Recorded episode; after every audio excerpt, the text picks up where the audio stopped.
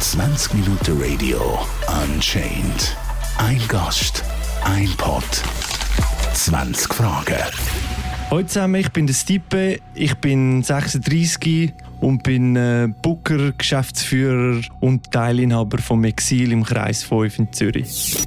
Was sind eure Aufgaben? Also grundsätzlich sind wir als Clubbetreiber mit unseren Teams ja verantwortlich, um die Freizeit der Leute, der Masse zu gestalten, was ja per se eigentlich ein dankbarer Job ist. Und das macht man ja einerseits, indem man das Ganze plant, was man sich eigentlich wie einen normalen Bürojob kann vorstellen kann. Und andererseits ist man natürlich auch oft bei Veranstaltungen, die man macht, äh, selber vor Ort und äh, ist eine Gastgeberin oder ein Gastgeber und schaut, dass einerseits operativ äh, alles funktioniert und andererseits auch ähm, die Leute einfach happy sind, vor allem auch Gäste, die man irgendwie selber noch an eine Veranstaltung bringt, dass es denen gut geht und äh, ja, etwas so.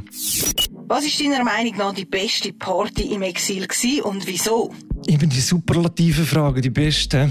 Also für mich jetzt emotional das schönste Partyerlebnis, wo ich im Exil hatte, ist das letztjährige zehnjährige Jubiläum tatsächlich am Samstagabend. Also wir haben jeden Tag Montag bis Samstag eine Veranstaltung gehabt. und dort ist einfach tatsächlich die Situation eingetroffen, dass eigentlich alle Menschen, die ich persönlich mir gewünscht habe, dass sie dort sind, auch dort sind, gut drauf sind und auch lang dort sind. Und man hat wirklich sehr viel Zeit mit seinen Ängsten und Lieblingsfreundinnen und Freunden können erleben. Und das habe ich natürlich sehr schön gefunden, aber auch, dass das Exil sich in verschiedenen Floors hat können so facettenreich zeigen, wie es ist wir haben verschiedenste Musikstile dann auf den, in diesen verschiedenen Floors gehabt und das habe ich natürlich auch eine hohe Bereicherung gefunden von dieser Veranstaltung. Darum, es war einfach super, gewesen, sehr, sehr schön. Gewesen.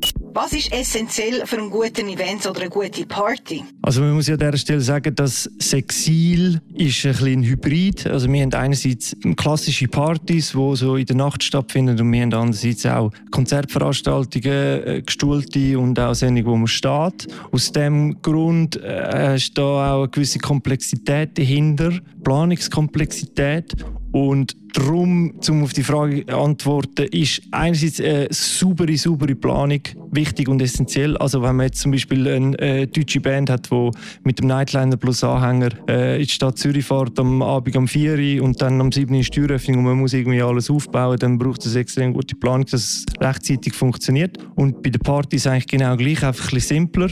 Andererseits ist natürlich essentiell ist einfach ein guter Vibe. Also man sollte wissen, was macht man für wer und warum macht man es, oder? Also man hat eine Räumlichkeit mit vier Wänden und man hat die Lokalität, die man hat in der Stadt, der Standpunkt und dann ist es einfach wichtig, dass man weiß, wer in den Laden kommt und was man denen eigentlich bietet. Darum ist das zu spüren, was das Zielpublikum will und dementsprechend auch die Übersetzung richtig ankriegen, das ist sehr essentiell. Wie sieht so dein Tagesrhythmus aus? Ein guter Freund von mir, der auch Clubbetreiber ist, sagt mir, ich sehe ein wie ein Versicherungsberater, wenn er meinen Tagesrhythmus anschaut. Es gibt natürlich so Clubbetreiber, die eigentlich einen, easy Lifestyle pflegen und sich so installiert haben, dass sie es sich leisten können, um einmal im Monat anzuhocken und ein Programm auf die stellen. Es ist ein sehr schönes Partyprogramm und man kümmert sich ein bisschen um Promotion und that's it. Aber mein Lifestyle und auch meine Ansprüche sind dort nicht ganz gleich. Also ich bin dann schon eher zwischen 7 und 8 aufstehen und dann ziemlich gleich mal ins Büro gehen und eigentlich schon recht fest Denkarbeit und Fließarbeit machen, damit 250 Veranstaltungen im Jahr auch dementsprechend geplant sind und funktionieren. Also äh, man könnte so ein bisschen sagen, es ist fast ein bisschen langweilig ab und zu, so ein Bürojob. Wie suchen ihr eure Türsteher aus? Türsteher ist so ein Wort, wo ja irgendwie, glaube auch oft fehlinterpretiert wird, weil schlussendlich hat man einerseits das Sicherheitspersonal, wo irgendwie dafür verantwortlich ist, dass falls etwas passiert, dass man dort kompetente Leute hat, die irgendwie schlichten können. Und ich glaube, Türsteher in dem Kontext ist dann eher dann die äh, Frau oder der Mann, der so ein bisschen Selektion macht, wo eigentlich die Leute begrüßt und äh, oft auch sagt, was denn heute läuft und ein bisschen schaut, ja, äh, viben die Leute mit mit dem Inhalt, wo wir äh, heute Nacht anbieten oder nicht. Darum, ich interpretiere das jetzt mal so und ähm, wir tun das natürlich mit einem sehr speziellen Gericht, äh, mit einem Zaubertrank, tun wir das zu uns nehmen und dann überlegen wir, tun wir noch die Windstärke mit einbeziehen und überlegen, okay, was haben wir heute für einen Luftdruck und dann haben wir da so eine komplizierte Form und dann haben wir die perfekte Türsteherin und den perfekten Türsteher. Welches Getränk, welche Flasche ist mit Abstand am teuersten? Du redest im Fall da mit einem Betreiber aus einer relativ subversiven Szene. Wenn jetzt da irgendwie eine fünfstellige Zahl hast hören hören, vielleicht soll am Karl Hirschmann seinen Sohn fragen, wenn der einen hat. Ich weiß es auch nicht. Aber ja, es gibt bei uns durchaus teure Getränke, die man kaufen kann. Ich sage jetzt die Brands nicht, das ist jetzt, das ist jetzt überflüssig. Aber da ist man dann schon mit plus minus 200 Franken easy dabei. Trinken ihr auch manchmal während dem Arbeiten? Das ist das Gleiche, wie wenn Pizzaiolo fragst, ob er dann während dem Pizza machen von seiner Sugo probiert, oder? Und darum, äh, ja, die Leute, die an der Bar arbeiten, die haben ja äh, eigentlich nicht nur die Aufgabe, dass sie Getränke rausgeben, sondern die sind ja haben gesagt, dort, um irgendwie für eine gute Stimmung zu sorgen und so mit den Leuten anstoßen. Und es kommen ja oft auch Menschen in den Club, die dich kennen und wo man einfach einen guten Vibe hat. Und dann kommt es selbstverständlich durchaus mal vor, dass man, äh, dass man etwas trinkt. Aber ich bin auch happy, dass wir so ein Team haben, das total klar kommt mit dem. Wir haben jetzt auch nicht klare Regeln. Du darfst zwei alkoholische Getränke trinken. Das machen wir nicht. Was ist das Peinlichste, was ein Gast jemals gemacht hat? Da kommen wieder die Skandalalarmglocken, wo ihr da wollt, jetzt hure harte Stories hören, damit ihr so viele Klicks und Hörer wie möglich habt. Aber das gebe ich euch nicht.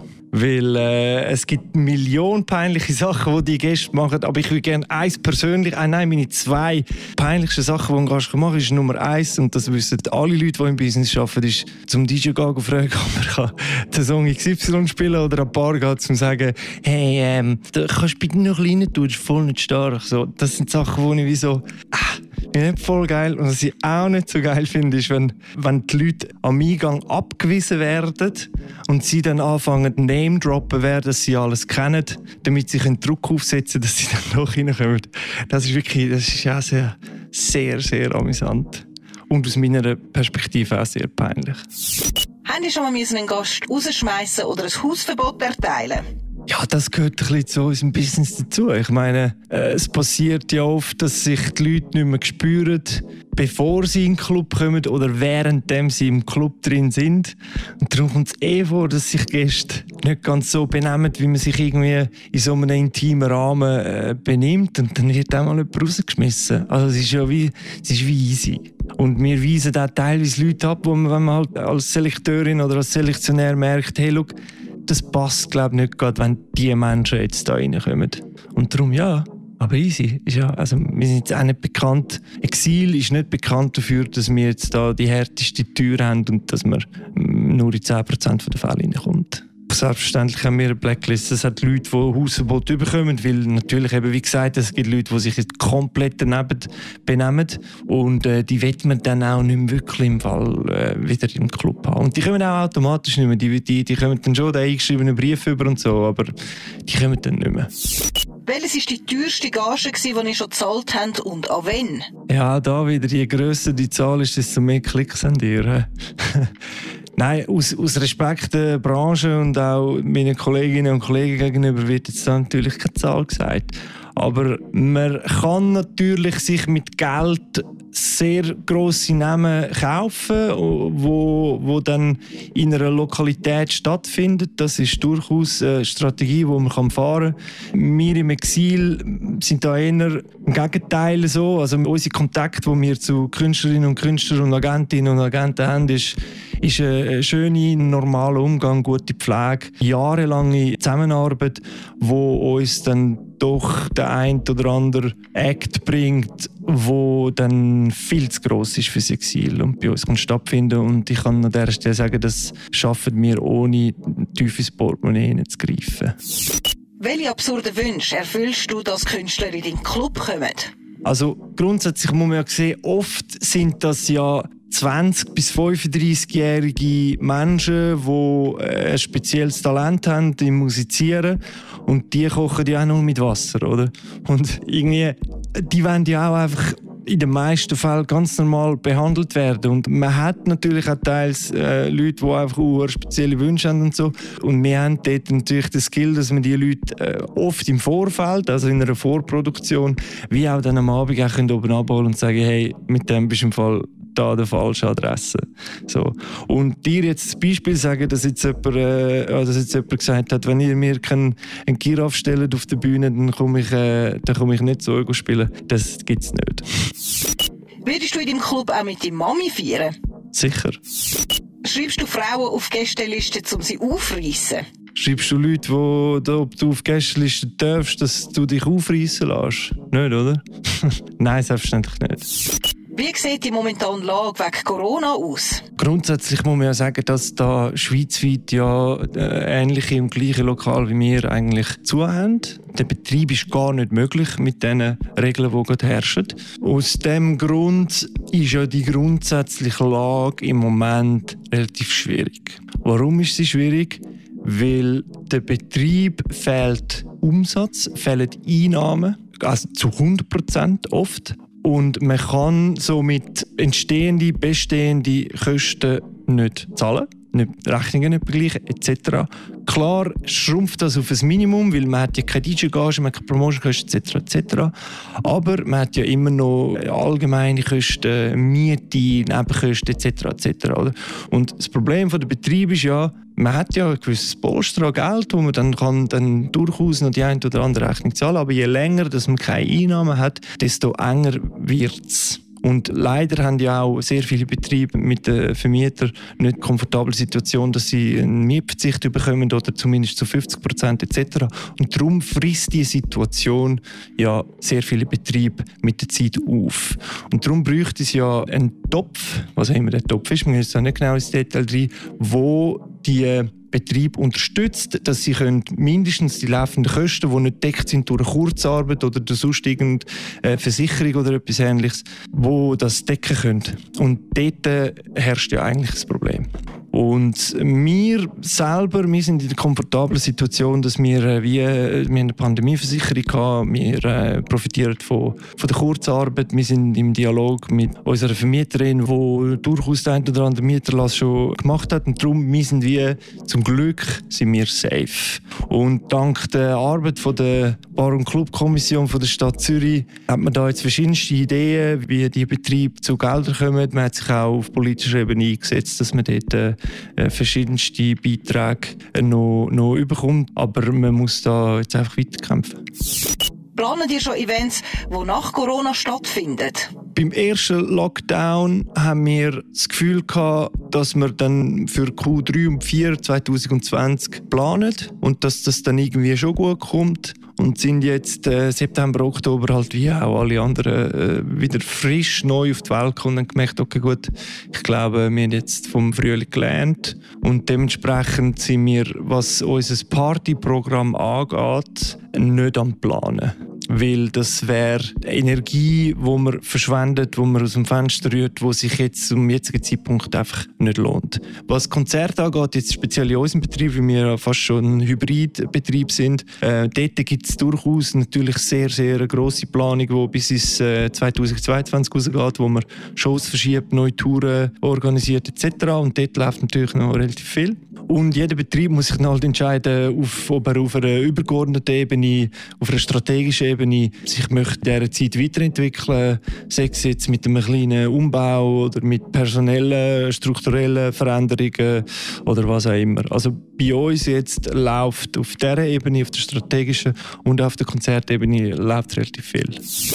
Was ist das Beste an deinem Beruf? Das Beste an meinem Beruf ist für mich etwas Emotionales, weil es gelingt unserem Team und mir doch ein paar Mal im Jahr, dass wir etwas programmieren, dass wir verschiedene Communities zusammenbringen, verschiedene DJs, wo dann so einen Zauberabend geben, wo einfach so die Nacht wir Nachtmenschen, wir haben das so, wir, wir suchen ja dann so die, die Erfüllung, das geile Gefühl in dieser Nacht, wo dann das durchaus äh, sehr ausprägt passiert und für mich ist eigentlich so eine Situation, egal wie viele Leute es im Club haben, es kann sein, dass es nur 50 Leute sind, es kann sein, dass es 400, 500 sind im Durchlauf, es kommt wieso nicht auf das drauf an, sondern ab und zu schafft man es, um genau den Vibe zu kreieren, den man eigentlich geplant hat und den man eigentlich will.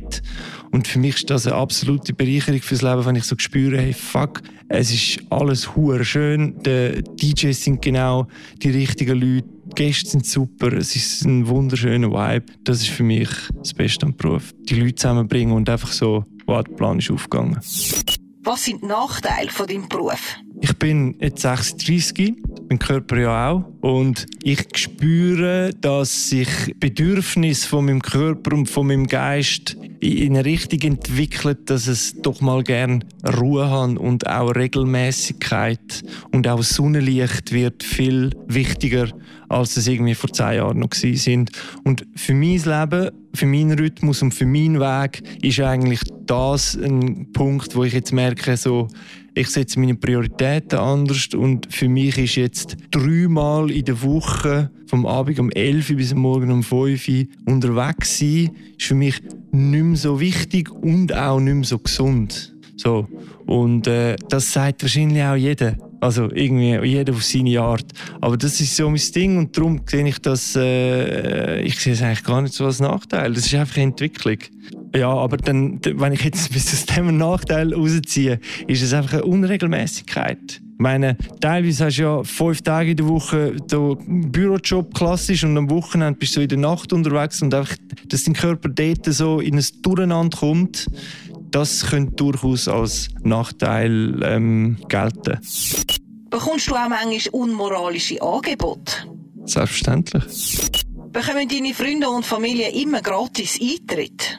Ja, bei mir persönlich jetzt äh, eher äh, mehr als weniger. Also eher einmal zu viel. Wie findest du, hat sich die Clubszene verändert? Also grundsätzlich würde ich gerne sagen, dass ich ja sehr für Veränderung stehe und für Entwicklung stehe und ich das super finde, wenn sich Szene verändert und entwickelt, weil das bringt neue Ideen und das bringt Kreativität und das bringt Abwechslung etc. Und ich äh, möchte jetzt da auch nicht sagen, vor 20 Jahren ist es so gewesen und heute ist es so und irgendwie eine, eine oder so. Ich finde es schön, dass wir in der Stadt Zürich so ein vielfältiges Angebot an einerseits Live-Shows haben und andererseits auch an Clubangebot. Das heißt, wenn du, wenn du in der Stadt Zürich rausgehst, dann kannst du wirklich von einem Pubbesuch, wo du irgendwelches Zeug mitjohlen über sehr über Veranstaltungen gehen, wo so sehr sehr äh, Untergrundmusik läuft, subversives Zeug läuft, da hat man irgendwie die ganze Palette und ich finde das sehr schön und ich denke, die Stadt Zürich ist schon sehr lang, sehr progressiv gewesen und die Entwicklung ist nicht zurückgegangen. Natürlich könnten jetzt Experten sagen, ja, nein, ich finde das überhaupt nicht, bla bla, wenn, man dann anfängt, fachsimpel auf dem höheren Niveau. Und klar, das hat seine Berechtigung. Aber ich denke so, im Durchschnitt sind wir safe und es fühlt sich gut an, um in dieser Stadt sein und an diesem Business und an dem, an dem Nachtkulturleben teilzunehmen. Was sich ja konkret verändert hat, sind auch Sachen wie Eintrittspolitik. Man ist irgendwann einmal mit alle gratis, Hauptsache sie kommen. Und dann hat man dort wieder, ist man dort wieder zurückkrebst etc. Oder? Und so Sachen, die führen ja dazu, dass die Leute wieder neu denken wieder müssen Sachen ausprobieren, auf die Schnur gehen, falsch machen, anders anschauen, neu machen etc. Oder? Und das bringt ja eigentlich das Leben in unser Business. Und ich hoffe natürlich, dass sich das äh, auch in den nächsten 10, 20, 30 Jahren weiterhin verändern und auch entwickeln wird. Weil wenn es das nicht macht, dann bedeutet das, dass wir stehen bleiben. Und stehen bleiben ist der Cousin vor Sterben. Das ist nicht geil. 20 Minuten Radio Unchained. Ein Gast, ein Pod, 20 Fragen.